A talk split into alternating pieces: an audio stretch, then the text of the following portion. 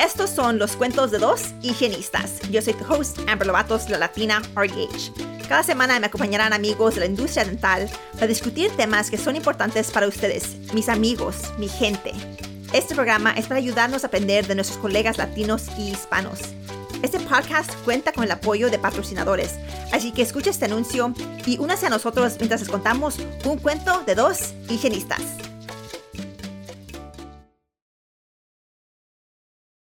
Hola amigos, bienvenidos de regreso a un cuento de dos higienistas. hoy solo voy a ser yo, solo voy a ser yo, Amber Lovatos, tu host. Y quiero hablar con ustedes de un tema algo difícil para mí. Ya tengo unas cuantas semanas que he tenido para procesar lo que me ha pasado. Y este, quiero compartir un poquito de ustedes para que aprendan unas cosas que también yo, yo no sabía. So, voy a tomarlo un poquito para atrás. Yo y mi esposo hemos tratado de tener un bebé ya por varios años. Y realmente habíamos llegado a un sitio donde pensamos que no iba a pasar para nosotros. Al final, este, sí pasó, me embaracé yo en agosto, estamos súper felices, este, y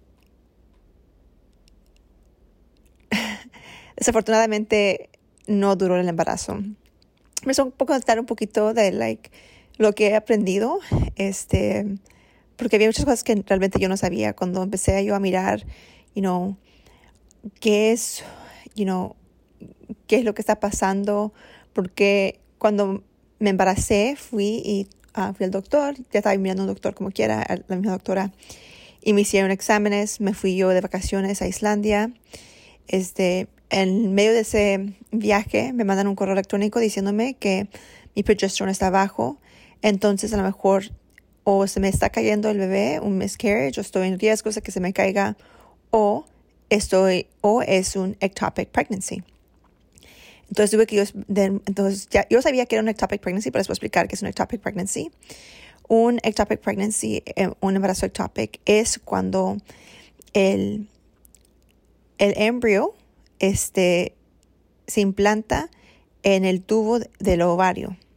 Entonces, que si empieza a crecer, puede explotar el ovario. Entonces, es, es, un embarazo que no es que no va a durar y pone en riesgo la vida del, de, la persona que está embarazada.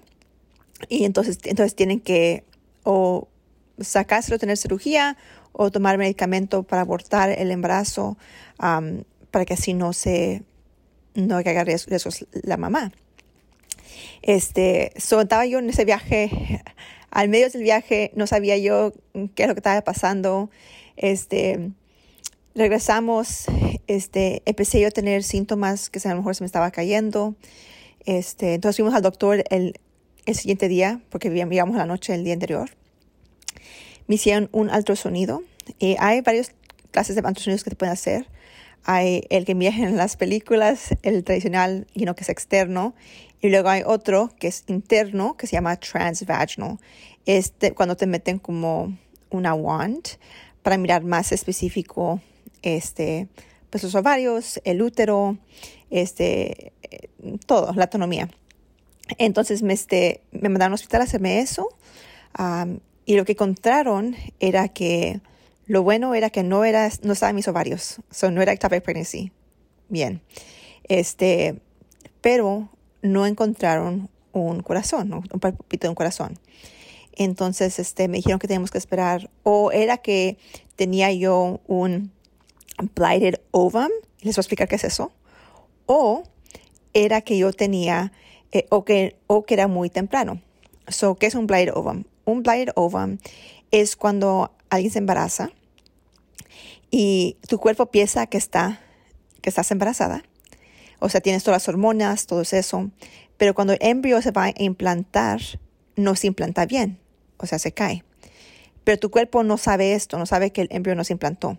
Entonces, tu cuerpo sigue teniendo los síntomas. Eh, tienes, tienes un gestational sac, donde típicamente donde está el, el, el embryo, y luego el fetus, y luego adentro va a haber un yolk sac sobre tiempo. Pues cuando alguien tiene un blighted ovum, solo va a tener un gestational sac, no va a haber nada adentro. Y muchas veces um, no se entera la, la, la, persona que tiene un blighted ovum hasta que van a su examen de la, a veces está de ocho semanas, nueve semanas, y le hacen otro sonido y miran que no hay nada adentro. So, para mí era muy temprano, so, eran como las mm, cinco o seis semanas a ese punto. Um, y eso estábamos preocupados porque es una cosa decir, ok, hay un fetus y no miramos el corazón. Y es otra cosa decir, miramos un gestational sac, pero no miramos nada allí. Um, nosotros pensábamos que a lo mejor teníamos un blighted ovum. Um, y un blighted ovum es diferente que un chemical pregnancy. Si han escuchado que es un, una, un embarazo químico. Un embarazo químico, típicamente las personas que tienen un embarazo químico ni se dan cuenta, porque es un embarazo que pasa pasa y se cae antes de las cinco semanas, típicamente. So, mucha gente no sabe, mujeres no saben si están embarazadas en ese tiempo. Pero si eres alguien que a lo mejor está tratando o que siempre está like, muy activa en, en checar esas cosas, entonces si te sale un, un, examen positivo y luego después te cae la menstruación y ya no estás embarazada. Um, es un chemical pregnancy. Esa dicen que no cuenta, los médicos dicen que eso no cuenta como un miscarriage, Um, pero muchas mujeres que han pasado por un chemical pregnancy se siente como ellos, como si fuera un miscarriage. Um, pero eso es diferente que un blighted ovum. Un blighted ovum, porque un chemical pregnancy lo puedes tener y no te das cuenta. Um, o sea, pasa y tienes el embarazo químico, pero se pasa, se cae muy rápido y entonces mucha gente ni sabe qué pasó. Versus un blighted ovum, dura por semanas, puede durar hasta a veces hasta las 20 semanas. Um, y a ese punto se, se, se caería, um, iba a tener, se iba a caer el, el, el embarazo. Um, so, ok, so, lo bueno, eh, fuimos al doctor, este, no sé si puede pasar hasta las 20 semanas el, el blinded ovum So, ok, lo que voy a decir de las 20 semanas. So, antes de las 20 semanas es un miscarriage. Después de las 20 semanas significa un stillbirth o le dicen stillbirth. Um, pero un blighted ovum, no sé hasta cuánto dura, pero dura, puede durar varias semanas. Um, y son muchas mujeres cuando les pasa un blighted ovum no saben hasta que van al doctor. So, nosotros fuimos al doctor, dijeron, ok, no sabemos si es un blighted ovum o si es que you know, es muy temprano, tienes que esperar cinco más días. esperamos cinco días. Ese punto fue muy difícil para nosotros, este, esperar esos cinco días para saber o no saber. Habíamos esperado mucho tiempo para, para este embarazo. Um, so fuimos al doctor y yo estaba ya resignada, que sea lo que sea. Um, yo sabía que no había mirado nadie dentro. Pero fuimos, miramos y había un corazón y había un fetus. estamos súper felices. y me dijeron que tallo, ese punto tallo sangrando. Y dijeron que era porque mi progesterone estaba bajo. Entonces me dieron supositorios de progesterone para ponerme todos los días. y me pusieron en cama para descansar. So hice eso y les voy a decir que eso fue muy difícil para mí, estar en cama porque yo soy alguien que tan independiente, alguien que le gusta andar, que no le gusta depender de los demás, y entonces para mí mentalmente eso fue, fue difícil. Um, pero lo hice, tuvimos otra cita um, ya a las nueve semanas y me dijo la doctora que todo se miraba bien. Había un yolk sac, había un fetus, había un corazón palpitando fuerte, estaba yo midiendo bien, este, y que a este punto, este, las posibilidades de tener un miscarriage bajaban como al 93%. Entonces estamos felices, súper felices. Y anunciamos, anuncié en social media, en Instagram, que después de tantos años, después de tanto esfuerzo, este, estábamos embarazados.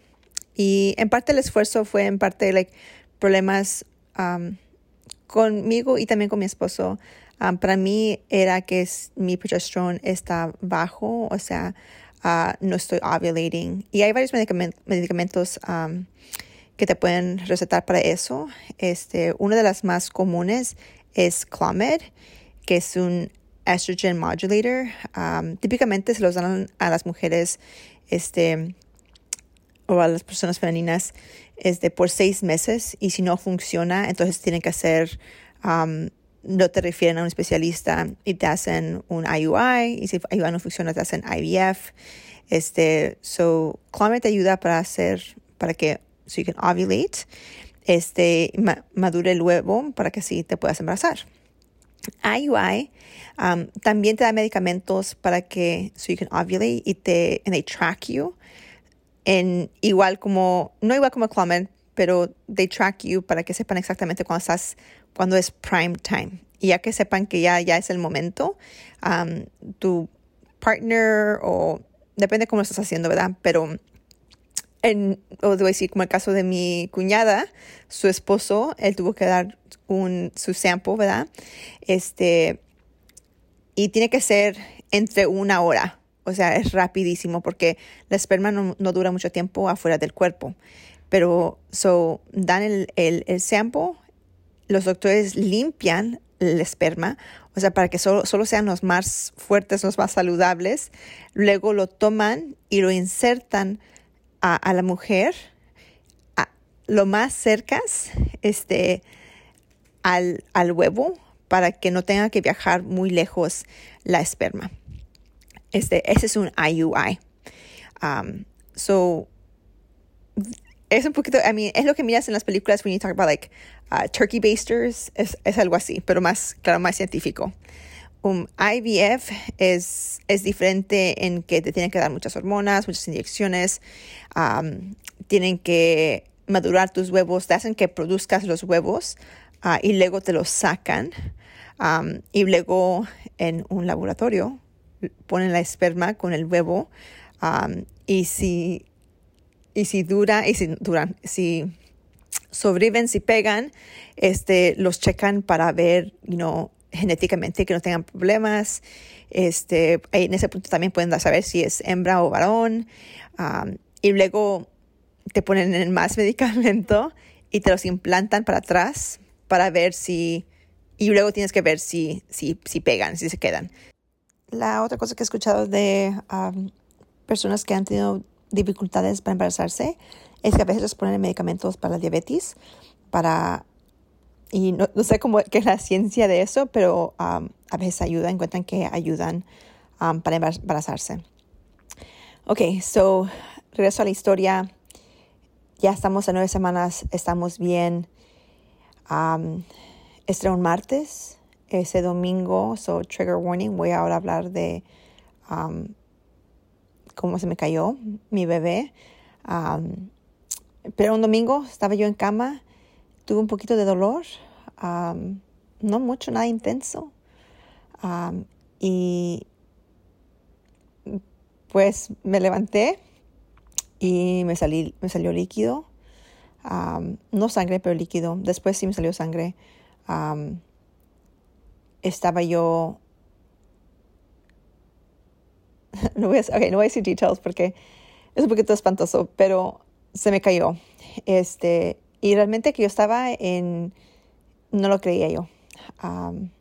no, no lo creía yo. Le llamé a mi hermana, le llamé a mi, mi, esposo. Mi esposo estaba aquí conmigo y él, mi esposo dijo, no, se te cayó. Y yo dije, no, no es cierto. Y le llamo yo a mi hermana, le digo, ¿tú qué sabes? Tú eres un hombre, este, ¿qué sabes tú? Entonces le llamo a mi hermana, le llamo a mi mamá, ellas vienen, me tratan de consolar. este, realmente estoy en denial. sangré un poquito más, pero luego paré de sangrar completamente. Uh, uno completamente, pero no me estaba yo haciendo sparring. Entonces yo en mi mente estaba yo sangrando ya sobre tiempo y a mí todo el tiempo que estaba yo embarazada estaba yo sangrando. Entonces yo pensé, pues a lo mejor solo se necesitaba salir lo que se me salió para que ya no sangrara. A lo mejor es normal. Y cuando uno piensa en las, you know, en las películas o lee en línea, eh, cuando se le cae un bebé, uno sangra muchísimo. Y yo no estaba sangrando así. Entonces yo en mi mente, no, no, no está pasando. Um, le mandé un mensaje a mi enfermera, este, ya las 3 de la mañana el lunes. no me respondió y pues me pensé yo, pues entonces todo está bien, porque mi, mi, enfermera siempre me respondía bien rápido. El martes mi esposo no trabaja, entonces él decidió, no necesitamos ir al doctor. So fuimos al doctor.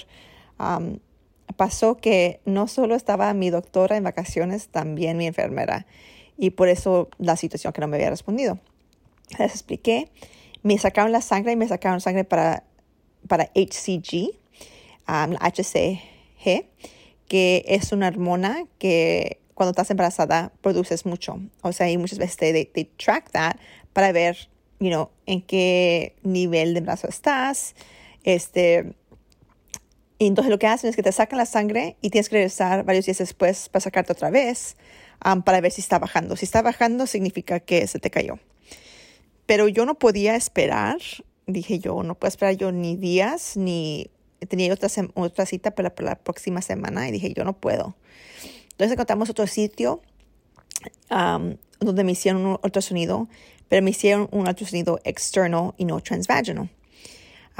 en ese ultrasonido dijeron que no pueden encontrar un, un no podían encontrar un corazón o yolk sac y que el, el gestational stack estaba midiendo a siete semanas, no a nueve semanas.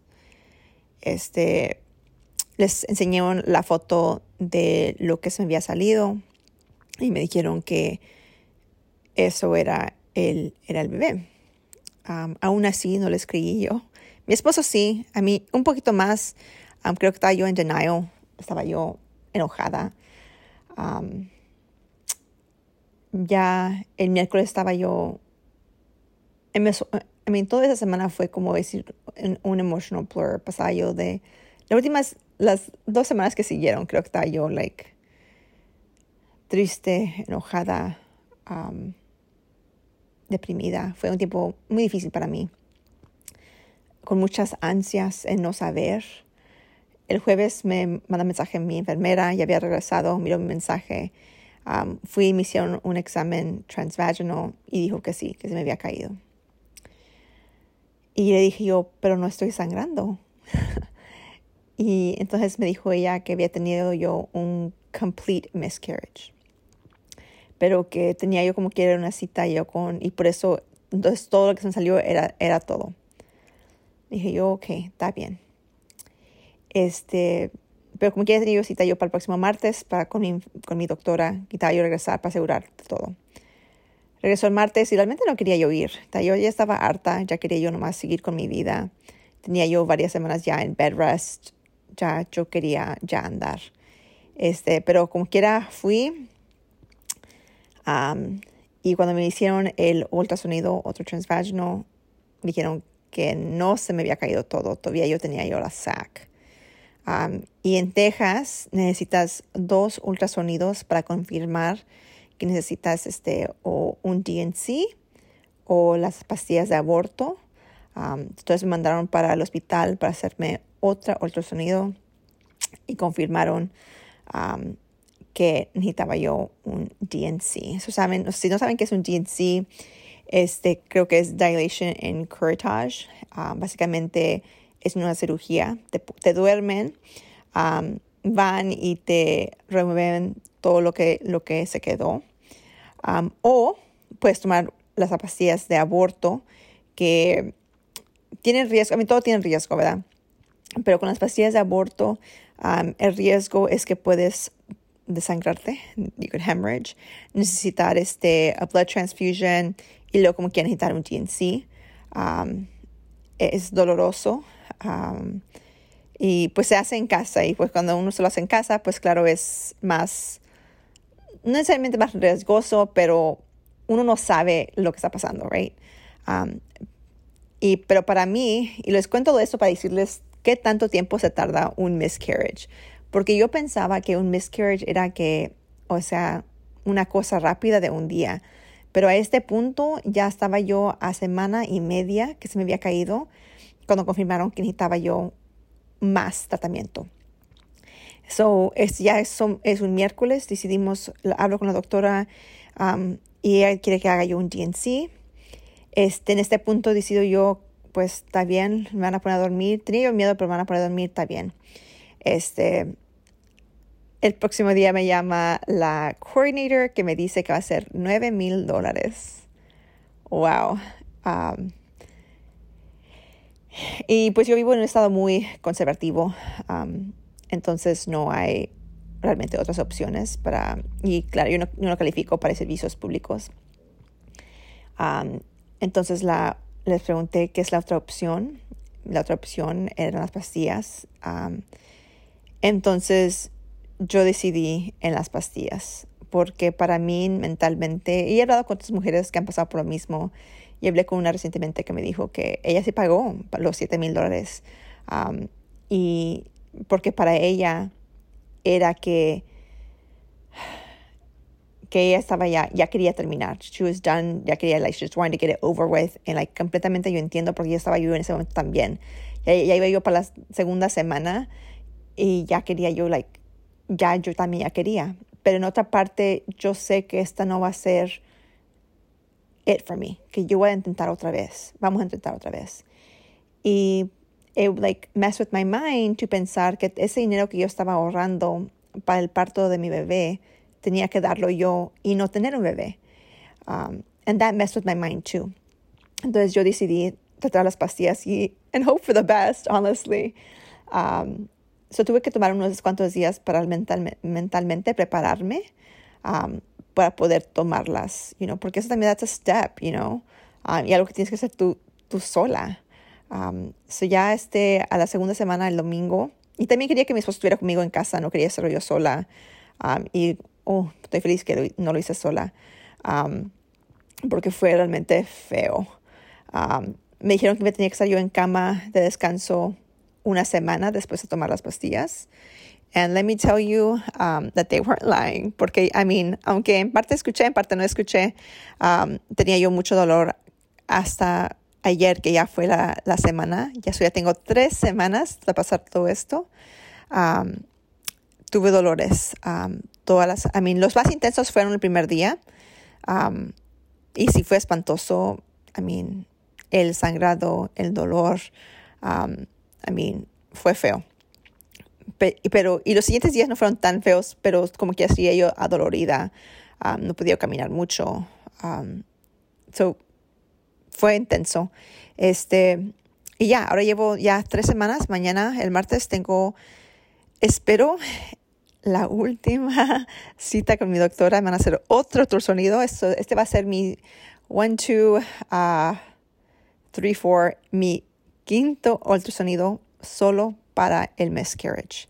Y son tres semanas. Y si mañana sale bien, estamos bien.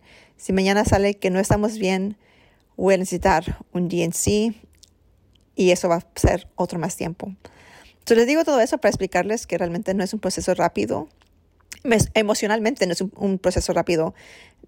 Ya son, tengo tres semanas y apenas puedo hablar de esto.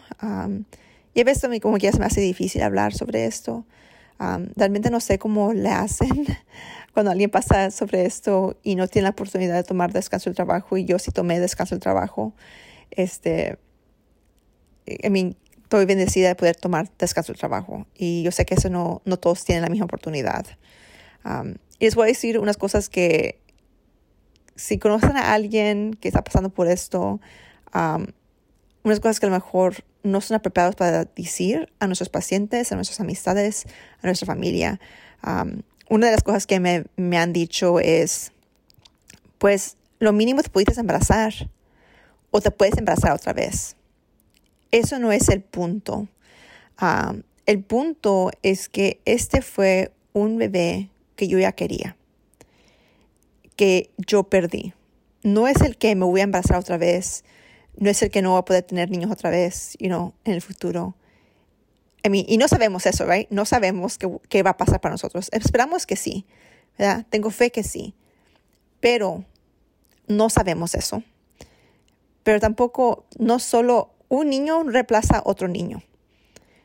Y el perder para mí este niño es lo que me duele.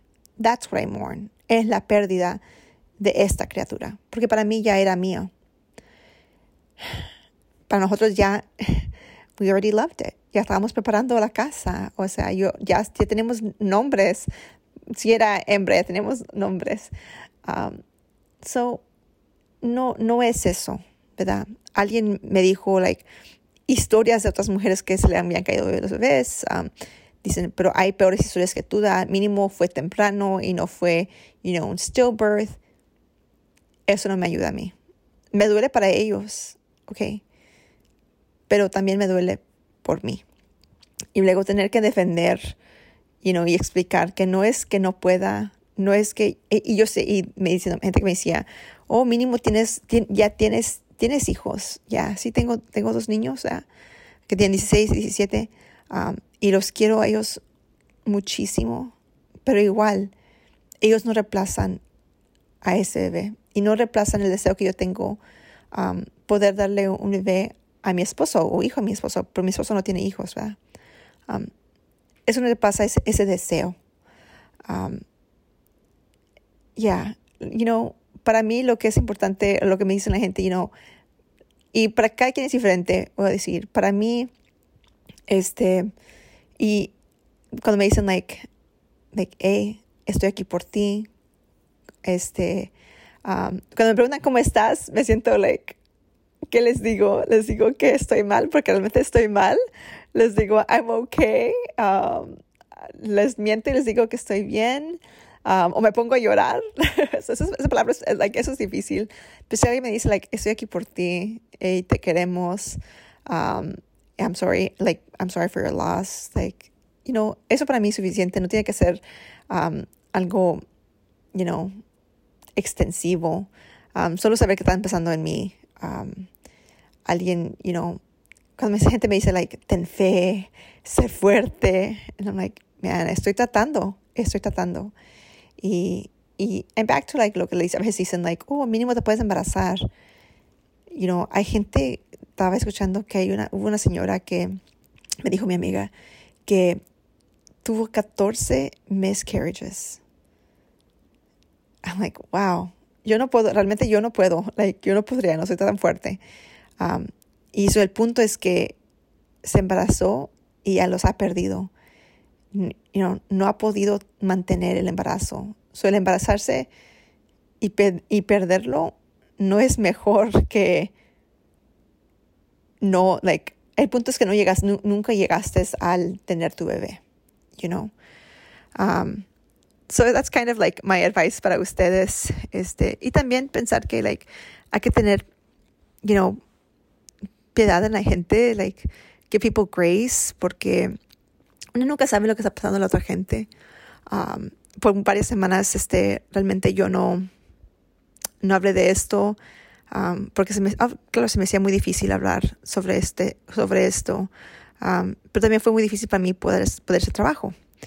Um, y si tú has pasado por esto, um, saber que estoy ahí contigo, um, somos una de las cuatro, que es algo difícil, que realmente no sé cómo voy a poder superarlo. digo que día por día me siento un poquito más mejor. sé que voy a intentar otra vez. with like um, I think probably voy a ir a terapia, terapia. Um, voy a hacer las cosas que yo sé que me ayudan como cuando ya te, me, when they release me, cuando me dejen empezar a hacer ejercicio, a empezar a cuidarme mejor, to help my mental, my mental state, porque realmente es lo que fue más difícil para mí, um, la ansiedad, la depresión um, durante este, este tiempo. Y no quiero que lo que estoy pasando yo por ahorita impacte un embarazo en el futuro. No quiero nomás estar ansiosa en un futuro embarazo. Quiero llegar mentalmente preparada um, y saludable a ese punto. Ya. Pero si tú has pasado por algo así, te quiero. estoy aquí por ti y I'm sorry. I'm sorry for your loss. Nos veremos el próximo martes. Gracias. Gracias por acompañarnos esta semana. Esperamos que hayan disfrutado este episodio. Asegúrese de presionar el botón de suscripción en su aplicación de podcast y que nos visiten en nuestras redes sociales. También les pedimos que inviten a sus amigos y sus amigas que nos escuchen. Realmente les agradecemos el apoyo que nos han dado la comunidad latina y hispana y nos vemos la próxima semana.